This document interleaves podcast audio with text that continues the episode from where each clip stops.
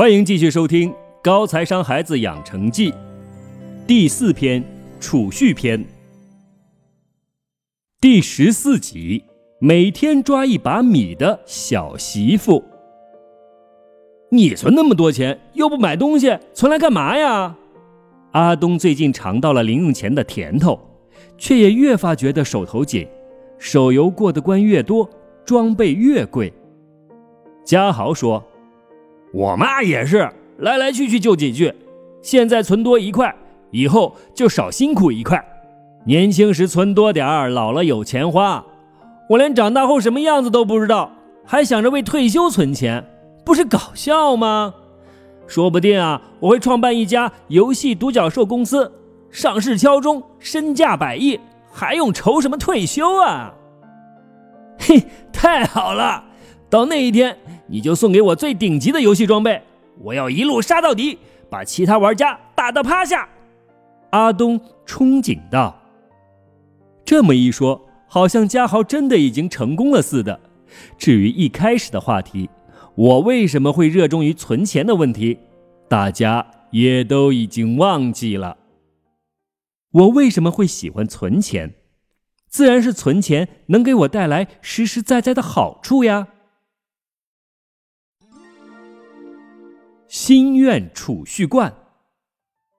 不记得我什么时候开始存钱了，也许是小学一年级。有一天，妈妈送了我三个储蓄罐：一可以随时取用的零用钱罐；二可以随时取用的心愿罐；三除了打烂无法取出的梦想罐。妈妈说。每个人都应该有三个存钱的目标：短期、中期、长期。这三个储钱罐就对应着这三个目标。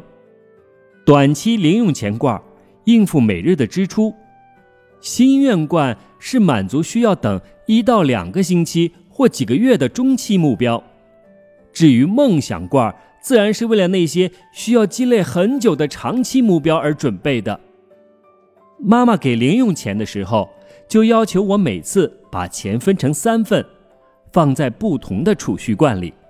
她并没有规定每个储蓄罐要存多少，但是不同的存钱罐有不同的奖励计划。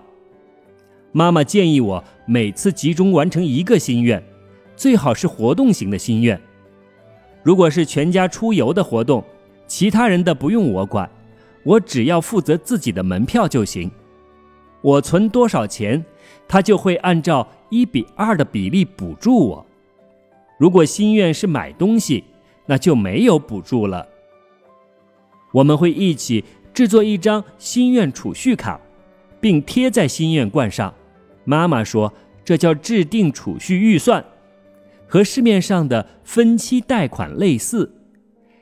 把一样贵重的物品用分期方式把价钱。拆分成一小份一小份的，这样每一小份就比较便宜，很容易就可以负担了。和分期贷款要支付利息不同，储蓄预算反而会收到利息。妈妈说，现在很多人喜欢用信用卡先消费后存钱，这是欠债消费的坏习惯。信用卡在一段时间内看似不用付利息。实际上，这笔利息是买家帮忙出了，羊毛出在羊身上，最后还是通过提高商品价格转嫁到了我们买家头上。更重要的是，欠债消费容易让人过上本身负担不起的生活，慢慢沉迷在其中，花了更多的钱。在心愿储蓄卡上，我会填上储蓄的目标。父母和我分别承担的金额，希望获得的时间，然后我和爸妈一起计算出每天大概要存多少钱。如果每天的金额太大，很难实现，我们会讨论是不是换个目标或拉长目标的时间。我想去迪士尼乐园玩，一张乐园门票六百元，这是活动类目标。爸爸和妈妈会负担三分之二。我只需要负担我自己门票的三分之一，也就是两百元。我想在一个半月后去完，那么我现在开始就要每天存四元。最后的结果是我提前完成了目标，哈哈！因为外公又偷偷的资助了我一笔，这可是个秘密，千万别告诉我妈。心愿储蓄卡，储蓄目的去迪士尼，所需金额六百元，父母补充四百元，自己储蓄两百元，距离达成日的天数四十五天，每日所需金额四元，开始储蓄日期二零一八年六月二十日，预计达成目的的日期二零一八年八月三日。真正达成目的的日期，二零一八年七月二十九日。梦想储蓄罐，梦想罐是为了让我能早早树立一个长远的目标，并为这个目标存钱。妈妈说，尽管存的这些钱完全是杯水车薪，但有助于养成为长期目标储蓄的好习惯。我实在想不出来有什么梦想。妈妈就建议我为之后去外国读书存钱，美其名曰教育基金。这并不意味着真的由我自己独立支付学费。妈妈说，只是让我明白我有责任负担自己的学费。我们一起算了一下去美国和英国读书所需要的金额，并由我来负担总额的百分之五。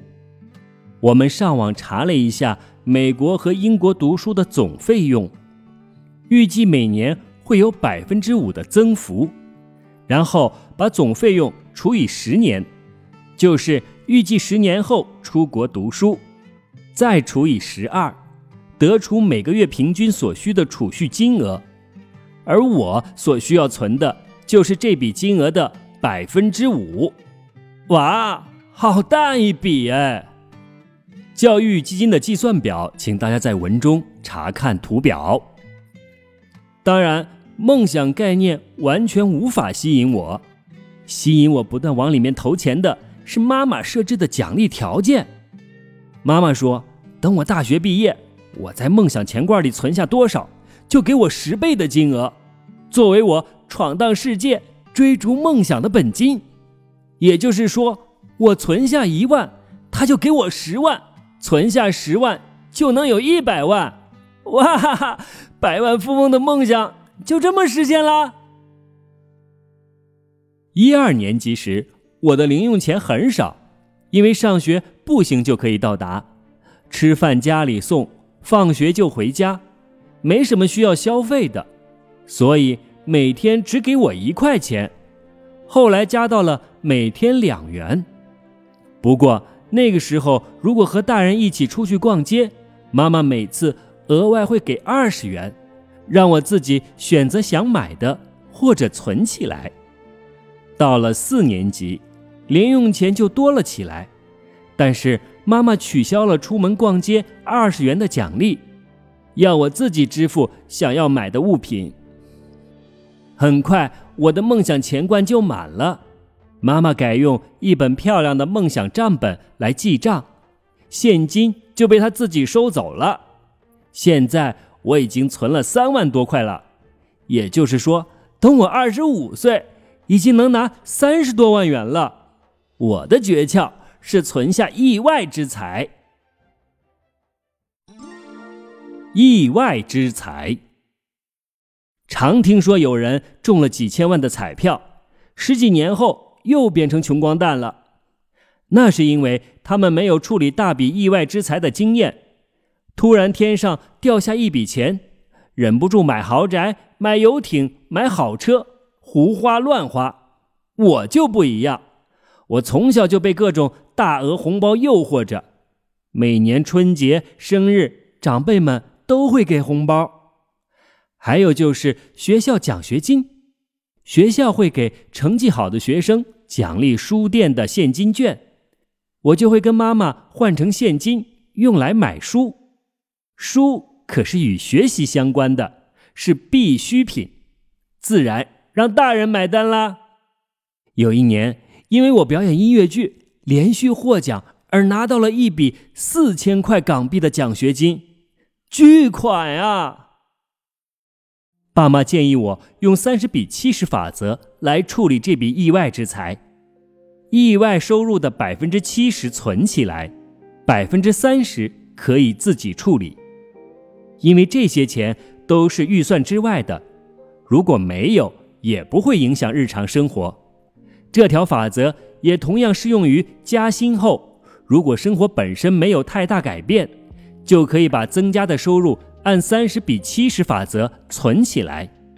妈妈说，很多高收入人士依然有严重的财务问题，就是因为他们在收入增加的同时，支出也随之增加，甚至有些人的支出增幅远大于收入的增幅。既然已经习惯了之前的收入水平，把增加的百分之七十存了下来，只使用增加的百分之三十，对生活影响不会太大。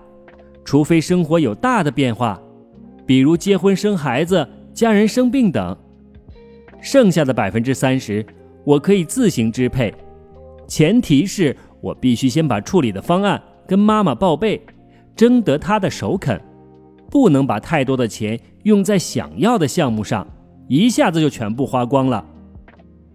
妈妈说，这样可以训练我，每得到一笔意外之财。就会习惯性的先做预算，不过这对我来说根本不是问题，因为我的处理方式就是全部存起来，存下来可是有十倍的回报耶。反正我现在也够钱花，实在不够就给爸妈打工呗。所以彩票大奖快来吧，我会好好珍惜你的。储蓄的意义。尽管我的储蓄行为纯粹是受了奖励机制所吸引，我还是非常明白储蓄的目的是什么。小时候，妈妈跟我讲过一个故事：从前有一个小媳妇，每次煮饭时都会从米勺里抓一把米，放在另一个缸里，而这缸里的米他却从来不用。家人不明白他为何这么做，他说。这是以备不时之需，邻居们也都在背后偷偷的嘲笑他，说他多此一举，哪里会有什么不测？后来发生了一场百年难遇的大旱灾，田里的庄稼颗粒无收，很多人都饿死了。这家人却靠着这满满的一缸米度过了难关。天有不测风云。未来的路会怎样？谁也不知道。多留一手，就会有多一分的把握。这就是储蓄的意义。妈妈还跟我讲过草帽理论。大部分人能够获得收入的时间只有短短三四十年，人的一辈子却可能有八九十年。以后医学发达，说不定我们还能活到一百岁呢。尽管退休对现在的我来说还遥遥无期，但早点开始存钱有益无害。况且我平常的生活也挺好，并没有觉得辛苦。我想学尤克里里。一日路过小区商场的乐器铺，看到橱窗里摆着娇小可爱的粉红色尤克里里。最近嘉恩也在学，他告诉我，尤克里里很简单，很快就能弹上一首曲子。妈妈，我想学尤克里里。上次你说想学钢琴，可是很快就放弃了。这次我不一样，我会坚持下去的。你怎么知道这次不一样？尤克里里很容易学，钢琴太难了。真的？真的？要不？学费咱们一人一半。嗨！回到学校，我拜托嘉恩把尤克里里带来学校给我试一试，又仔细问了嘉恩学习的过程、兴趣班的费用。